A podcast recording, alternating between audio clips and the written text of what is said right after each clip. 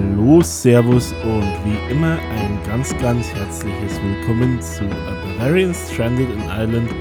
Tipps und Tricks für Deutschsprachige zum Leben in Irland. Das Warten hat ein Ende. Es gibt endlich wieder eine neue Episode und ich freue mich sehr, dass er mich auf der Reise durch das Land von schwarzem Bier und grünen Wiesen begleitet.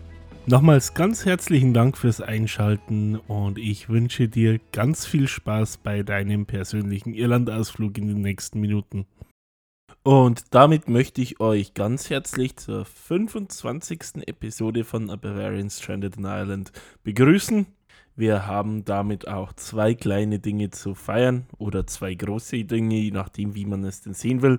Zum einen, ich habe es gerade schon gesagt, dies ist die 25. volle Episode und damit ja so eine Art kleines Jubiläum. Zum anderen haben wir gerade just heute an diesem wunderschönen Sonntag eine sensationelle Marke erreicht. Und zwar war das der 5000. Download seit dem Launch des Podcasts. Damit möchte ich auch nochmal ein ganz, ganz herzliches Danke an euch alle für eure zahlreiche und dauerhafte Unterstützung aussprechen. Es wird auch hierhingehend in den kommenden Wochen nochmal ein kleines persönliches Dankeschön von mir geben. Seid dahingehend auf alle Fälle schon mal gespannt. Damit aber nun endlich zum heutigen Thema und zwar geht es folgerichtig. In der letzten Episode ging es ja um Ausflugsziele rund um Dublin, um Dinge, die man in Dublin selbst unternehmen kann. Das heißt, ich möchte euch heute zehn kulturelle Einrichtungen in Dublin vorstellen, die man gesehen haben sollte. Also, das sind Tipps sowohl an Besucher der Stadt als auch an Leute, die vielleicht gerade erst hergezogen sind oder auch welche, die einfach nach neuen Inspirationen suchen. Also von dem her, wenn du dich wunderst, was du heute, morgen, nächste Woche in Dublin anfangen kannst, hier einige Tipps. Ich habe mir zehn Einrichtungen für euch angeschaut und wir kennen ja das irische Wetter. Es ist ja nicht schlecht, aber einfach ziemlich unzuverlässig. Von dem her sind natürlich auch sowohl für sonnige als auch für regnerische Tage jeweils einige Tipps dabei. Damit möchte ich auch gar nicht mehr lange vorne wegschwadronieren, sondern direkt mit der ersten Einrichtung anfangen. Und zwar handelt es sich dabei um das sogenannte Abbey Theatre, auch als das Nationaltheater Irlands bezeichnet. Es heißt so nicht zuletzt aufgrund seiner Lage. Und zwar liegt es direkt an der Abbey Street, genauer gesagt seit 1966 in der Lower Abbey Street Gegründet wurde das Theater aber bereits 1904 und zwar war damals einer der Mitbegründer der berühmte Schriftsteller William Butler Yeats, weswegen das Theater heute auch oft noch als Yeats' Theater bezeichnet wird. Folgerichtig wurde die Einrichtung auch mit einem Theater von William Butler Yeats eröffnet, und zwar dem Stück On Bailey's Strand.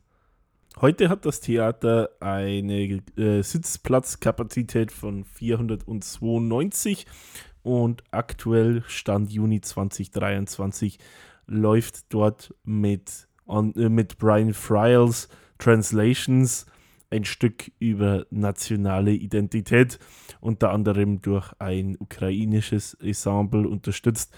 Und genauso Duncan Macmillans Everything Brilliant da wo es einfach so um gute Dinge im Leben geht. Aber ihr könnt das Theater nicht nur zu Aufführungen besuchen, nein, es gibt auch sogenannte Backstreet-Touren. Für einen Erwachsenen bezahlt ihr dafür 18 Euro. Dauern tut eine Führung zwischen 60 und 75 Minuten. Wenn ihr mehr über das Abbey Theater erfahren wollt, habe ich euch in den Show Notes auch die Webseite des Theaters genauso wie den deutschsprachigen Wikipedia-Artikel verlinkt. Und auch an zweiter Stelle haben wir hier einen Veranstaltungsort für Live-Aufführungen. Es handelt sich, viele haben mit Sicherheit schon davon gehört, um die Wicker Street, also eine Konzert- und Event-Location, die sich in den Liberties befindet im Postbezirk 8. Stattfinden tun dort zum einen Konzerte, aber auch ja zum Teil Comedy-Abende. Ich war letztes Jahr im November selbst auf einer Benefizveranstaltung dort und das Ganze ist oft auch durchaus prominent besetzt. Dazu aber gleich mehr. Eröffnet wurde die Wicker Street bereits im Jahr 1998 und, er, und weiterhin erweitert im Jahre 2002. Heute finden dort je nach Bestuhlung zwischen 1050 und 1500 Personen Platz. Die Event Hall wird dabei, wie ich schon angedeutet habe, von großen Namen nicht gerade selten frequentiert. Es handelt sich dabei nicht nur um irische Musiker und Schauspieler und dergleichen, auch um international große Namen. So wurden tatsächlich von Neil Young, den Dubliners und dem Volkssänger Chris Moore unter anderem, also es gibt noch viele weitere Live-Aufnahmen aus Wicker Street veröffentlicht. Live performt haben dort in der jüngeren Vergangenheit unter anderem auch Bob Dylan, Ed Sheeran und Lana Del Rey. Wenn ihr denn die Wicker Street aufsuchen wollt, der Spielplan ist immer auf der Website, die ich euch in den Show Notes gemeinsam mit dem Wikipedia-Artikel verlinkt habe, einzusehen. Im Juli kann ich euch sagen, dass unter anderem Christy, der gerade genannte Christy Moore und Morrissey mit auf dem Plan stehen.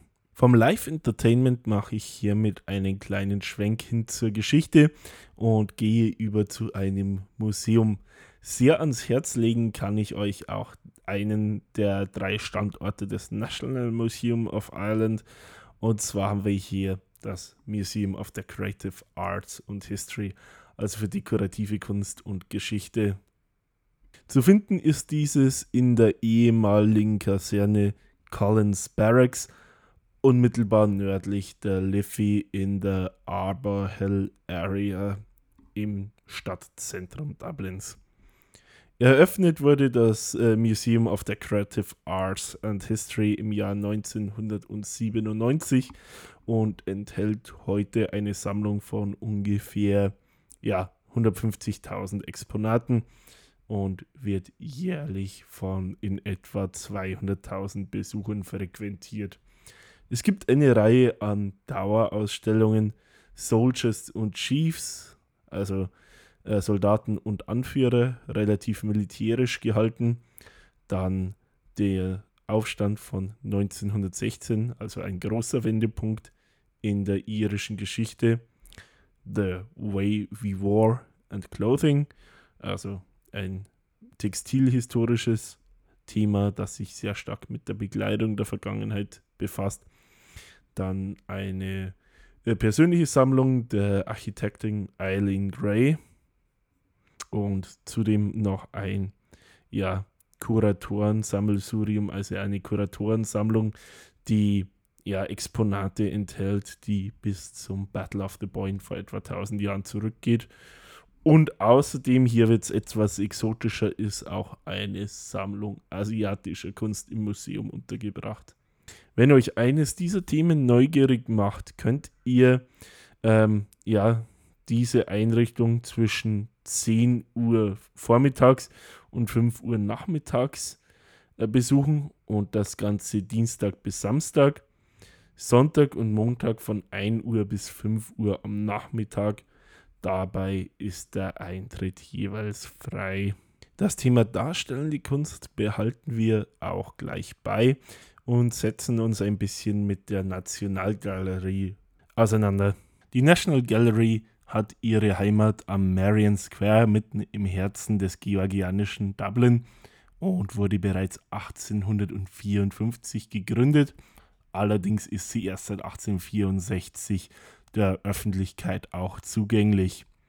Sie enthält dabei ähm, ja, sowohl irische Kunst als auch äh, ja, kunsthistorische Wertgegenstände aus ganz Europa mit einem besonderen Augenmerk auf italienischen Barock und die holländischen Meister.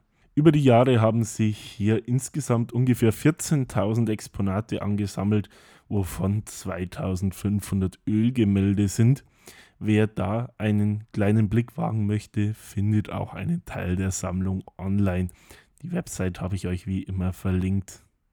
Und für den geneigten Kunstkenner ist es da wirklich einen Blick wert, sind doch wirklich einige sehr große Namen zu finden. Zum Beispiel der Ecke Homo von Tizian, die Ruhe auf der Flucht nach Ägypten von Rembrandt, Schiff im Sturm von William Turner, eine Bronzestatue vom Eisenbahnpionier äh, William Dargan von Thomas Farrell geschaffen, dann die Bucht von Argentil mit einem Segelboot von einem gewissen Claude Monet. Und auch Vincent van Gogh ist mit einem Blick auf Paris vom Montmartre vertreten. Genau wie das Nationalmuseum könnt ihr auch die Nationalgalerie kostenfrei besuchen. Und das Ganze sonntags und montags zwischen 11.30 Uhr und 17.15 Uhr beziehungsweise Dienstag, Mittwochs, Freitags und Samstag zwischen 9.15 Uhr und 5.30 Uhr oder am Donnerstag zwischen 9.15 Uhr und 8.30 Uhr, also 20.30 Uhr am Abend. Nachdem wir uns ausschließlich bislang mit Indoor-Themen beschäftigt haben und ich euch ja auch Unternehmungen für Sonnentage versprochen habe, wechseln wir jetzt auch ins Outdoor und da habe ich gleich ein Doppelthema für euch von zwei Einrichtungen, die direkt nebeneinander liegen. Sprechen tue ich dabei vom Glasnevin Cemetery und den Botanic Gardens. Diese befinden sich im Stadtteil Glasnevin im Nordwesten der oder nordwestlich gelegen von der Innenstadt und sowohl im Postbezirk 9 als auch 11. Beginnen möchte ich hier mit dem Friedhof Glasnevin Cemetery. Eröffnet wurde dieser ganz ursprünglich im Jahre 1832. Seitdem wurden dort ungefähr 1,5 Millionen Menschen bestattet. Umringt ist Friedhof von einer mehrere Meter hohen Mauer und das wohl bekannteste Feature des Friedhofs ist weithin zu sehen. Es handelt sich dabei um den typisch irischen Rundturm nahe des äh, Eingangs. Dieser ist ein Teil des Grabmals von der nationalen Identitätsfigur Daniel O'Connell und wird daher auch als O'Connell Tower bezeichnet. Der Turm selbst wurde 1855 nach einer Bauzeit von 16 Monaten eröffnet oder fertiggestellt und hat eine Höhe von 55 Metern, ist also damit in diesem doch überwiegend flach bebauten Teil der Stadt sehr, sehr weit hin zu sehen, was diesen auch so berühmt macht. Neben besagten Daniel O'Connell enthält äh, Glasnevin Cemetery auch die Gräber von vielen weiteren prominenten Persönlichkeiten aus der jüngeren irischen Vergangenheit, also schillernde politische Persönlichkeiten, genauso wie Rebellen, äh, ja, prominente Republikaner und Arbeiterführer. Unter anderem sind dort Kevin Barry, Michael Collins, Constance Markiewicz, Roger Casement und viele weitere bestattet. Der ein oder andere Name aus dieser Liste dürfte wohl vielen von euch etwas sagen. Neben dem, dass ihr den Friedhof frei besuchen könnt, ist auch eine Tour angeboten und ein Museum, das sich mit der äh, Geschichte der Personen, die hier ihre Ruhe gefunden haben, beschäftigt. Die Tour ist dabei zwischen Montag und Sonntag, also sieben Tage die Woche, zwischen 10 Uhr vormittags und 5 Uhr nachmittags verfügbar und kostet für einen Erwachsenen 13 Euro und für ein Kind 11 Euro, beziehungsweise für eine Familie insgesamt 35 Euro. Von der Grabstätte könnt ihr dann direkt durch die Mauer in die 1795 eröffneten botanischen Gärten weitergehen, die eine Fläche von 19,5 Hektar abdecken. Im Botanischen Garten haben insgesamt rund 20.000 verschiedene Pflanzen ihre Heimat gefunden, die in unterschiedlichen Themengärten äh, angeordnet sind und viele, viele Teile der Welt abdecken. Der Botanische Garten ist dabei nicht nur eine Touristenattraktion, sondern dadurch, dass es sich quasi um einen offenen Park handelt, auch ein beliebtes Naherholungsgebiet bei Anwohnern aus Glasnevin und Teilen von Finglas. Auch hat der Garten einiges Architektonische zu bieten durch seine gewaltigen und teilweise wirklich sehr alten Glashäuser.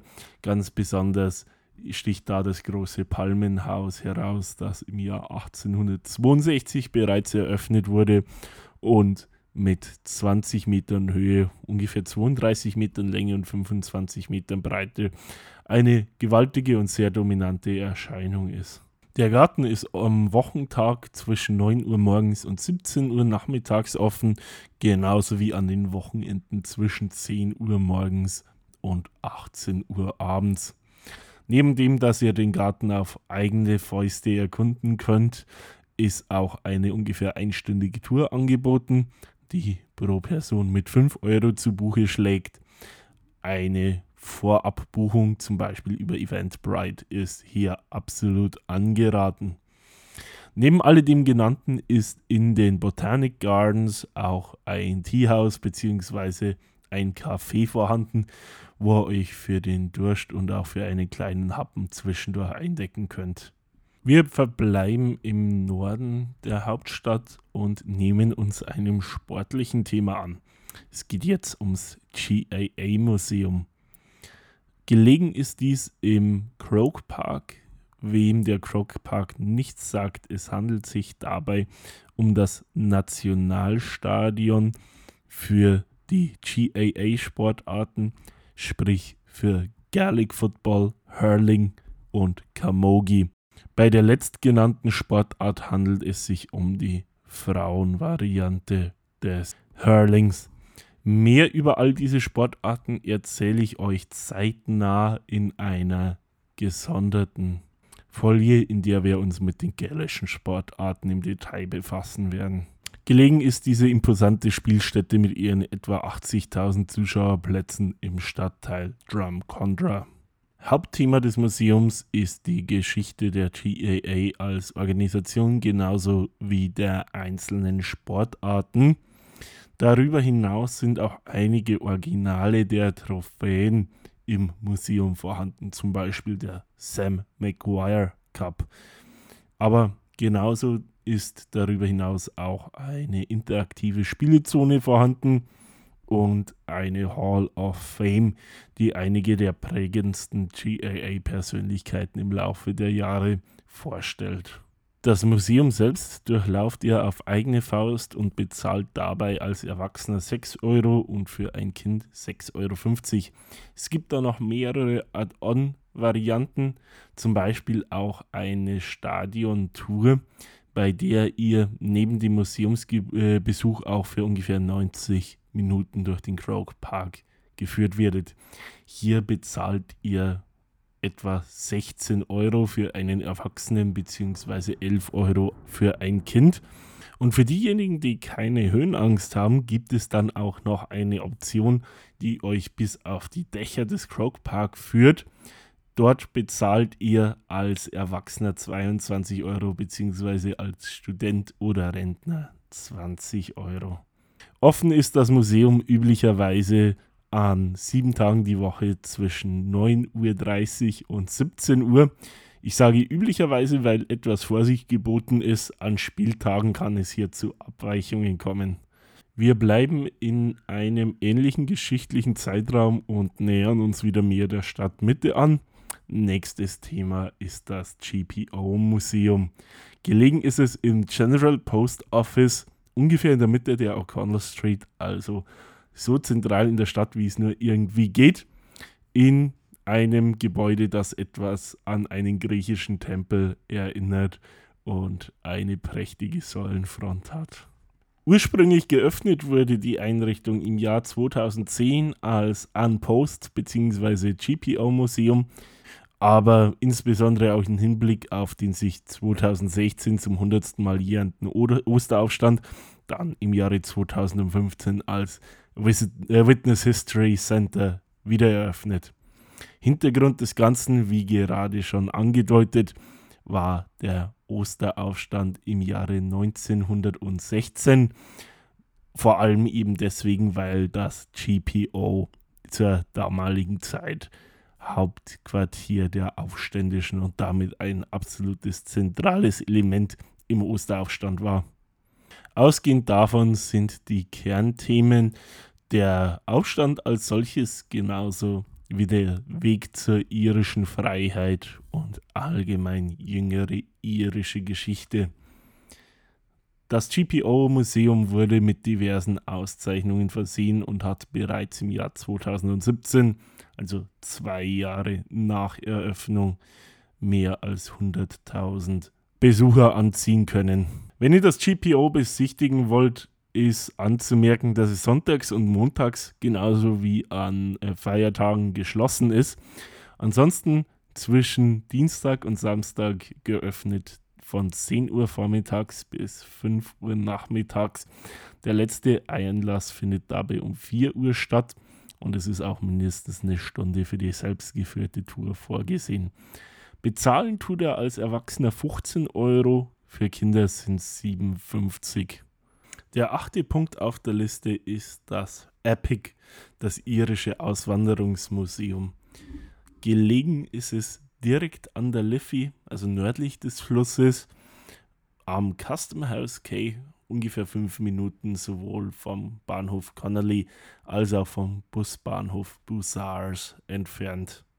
Es liegt dabei in einer alten Lagerhalle die ungefähr auf das Jahr 1820 zurückgeht und eine der letzten Hallen ihrer Art ist, die ab 2005 für die stolze Summe von 45 Millionen Euro renoviert wurde und heute unter Denkmalschutz steht. Wie der Name des Museums aussagt, ist das Kernthema die Auswanderung aus Irland und so wird hier die Geschichte von ungefähr 10 Millionen Menschen, die die Insel verlassen haben, seit dem Jahr 500 nach Christus erzählt. Aufgeteilt ist das Ganze in 20 Galerien, die sich mit den Zielorten der Auswandernden genauso wie mit den Hintergründen für die Auswanderung und den Einfluss, den die Menschen an ihren jeweiligen Zielorten, Zielorten genauso wie mit der heutigen Diaspora beschäftigt. Ein ganz großer Fokus, was die Hintergründe der Auswanderung betrifft, geht dabei auf die Hungersnot, The Great Famine in den 1840er Jahren. Ganz besonders erwähnenswert ist hier, dass das Museum als eines der führenden Touristenziele in den World Travel Awards äh, ausgezeichnet wurde und das nicht nur einmal, sondern gleich dreimal in Folge in den Jahren 2019 bis 2021. Wenn ihr das Epic besuchen möchtet, was ich euch wirklich wärmstens ans Herz lege, gibt es hierzu mehrere Möglichkeiten. Ihr könnt das Ganze auf eigene Faust in einer Self-Guided Tour machen. Empfohlen sind auch hier ungefähr mindestens anderthalb Stunden und berappt dabei als Erwachsener 19 Euro, beziehungsweise für Kinder 59 oder dazwischen für Teenager 12,50. Es gibt aber auch geführte Touren, die ungefähr eine Stunde dauern und für die ihr als Erwachsener 21 Euro beziehungsweise als Kind 10,50 Euro bezahlt. Darüber hinaus gibt es weitere Optionen wie private Touren und andere Möglichkeiten, auf Anfrage. Auch hat das Migrationsmuseum sehr angenehme Öffnungszeiten und zwar sieben Tage die Woche von 10 Uhr morgens bis 18.45 Uhr am Abend. Wir gehen etwas weiter nach Westen in der Stadt und etwas weiter zurück in der Geschichte und kommen in der Ausstellung Dublinia heraus. Diese befindet sich in der Synodenhalle der Christchurch Cathedral also im Stadtteil Christchurch, ziemlich genau auf halbem Wege zwischen der O'Connell Street und dem Bahnhof Houston. Die Christchurch-Kathedrale, in der das Museum damit liegt, geht bis ins Jahr 1030 zurück. Dublinia selber wurde im Jahr 1993 eröffnet und umfassend im Jahre 2010 modernisiert und zieht heute im Durchschnitt so 200.000 Besucher pro Jahr an.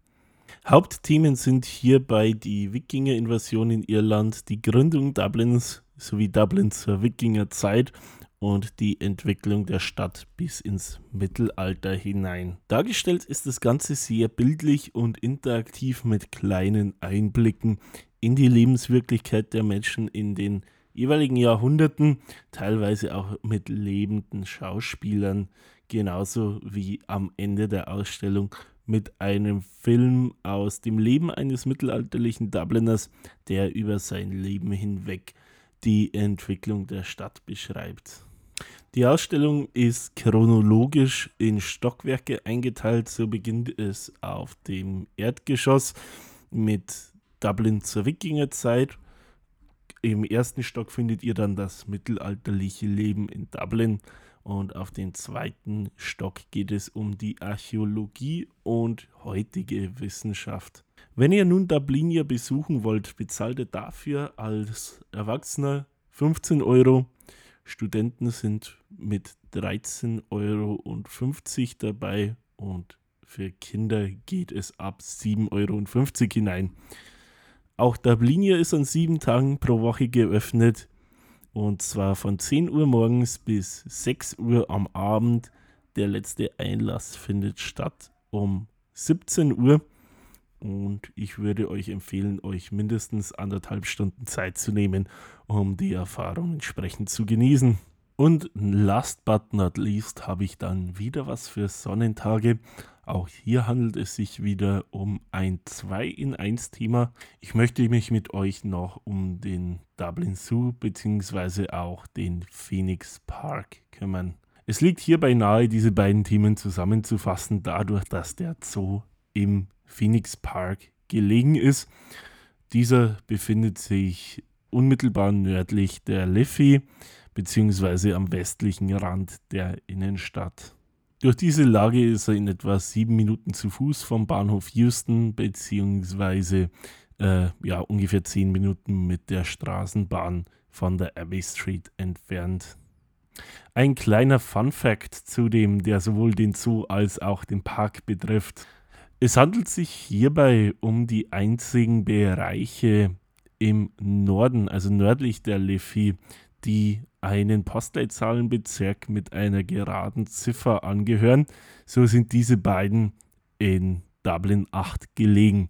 Normalerweise ist es so, dass alle geradzahligen Bezirke südlich des Flusses Liffey liegen und alle ungeraden Ziffern nördlich davon zu finden sind. Beginnen möchte ich hier mit dem Phoenix Park. Es handelt sich um einen der größten innerstädtischen Parks der Welt. Er umfasst 707 Hektar oder anders gesagt 7,07 Quadratkilometer. Oft wird er als größter Stadtpark Europas bezeichnet, allerdings ist dies nicht ganz richtig. Man könnte allenfalls sagen, er ist der größte der Europäischen Union. Es gibt nämlich zwei Stadtparks in England, die größer sind, mit dem Sutton Park in Birmingham und dem Richmond Park in London. Zuerst erschlossen wurde der Phoenix Park im Jahr 1662 als Jagdpark von King Charles II. von England. Im Laufe der Jahre und insbesondere im 19. Jahrhundert wurde er übel vernachlässigt, bis sich der Architekt Decimus Burton seiner annahm und ihn über 20 Jahre hinweg durch umfassende Gärtnerarbeiten und Baumanpflanzungen wieder auf Vordermann brachte. Der Park selbst enthält unter anderem die Residenz des irischen Präsidenten, aktuell Michael D. Higgins, genannt Arras Anactoran, erbaut 1754 genau wie The Papal Cross, das päpstliche Kreuz, das 1979 anlässlich des Besuchs von Papst Johannes Paul II. errichtet wurde. Das wohl auffälligste Merkmal des Parks und damit wohl jedem, der schon mal in Dublin war, aufgefallen ist das Wellington Memorial, das dem Duke of Wellington, der 1815 in Waterloo Napoleon besiegte und der gebürtiger Dubliner war, geweiht ist und das seit seiner Fertigstellung im Jahr 1861 mit einer Höhe von 62 Metern der höchste Obelisk Europas ist. Außerdem findet ihr im Phoenix Park eine Reihe an Sportstätten und auch das Gründungs Denkmal für den Bohemian Football Club, der im Jahr 1890 am Rande des Phoenix Parks ins Leben gerufen wurde. Ich habe es am Anfang schon gesagt, zu alledem befindet sich im Park der Zoologische Garten von Dublin und das Ganze auch bereits seit dem Jahre 1831. Dort wurde er am 1. September mit damals 46 Säugetieren und 72 Vögeln, die aus dem Zoo von London stammten, eröffnet. Um den Eingang des Tiergartens zu erreichen, bewegt ihr euch vom Haupteingang des Phoenix Parks ungefähr 8 bis 10 Minuten in nordwestlicher Richtung zu Fuß. Als kleiner Vergleichswert zu den Tieren bei Eröffnung. Heute sind es in etwa 400 Tiere aus ungefähr 100 die, äh, unterschiedlichen Gattungen, die aus unterschiedlichsten Teilen der Welt stammen. So habt ihr zum Beispiel das südamerikanische Haus, die äh, afrikanische Steppe, natürlich entsprechend Aquarien und Volieren und alles, was dazugehört. Auch eine Familienfarm bzw. ein Streichelzoo darf nicht fehlen, wo ihr entsprechend Farmtiere habt wie Hühner, Ziegen und so weiter, was gerade für die Kleinen unter uns mit Sicherheit eine ganz große Attraktion und ein Highlight des Zoobesuchs ist.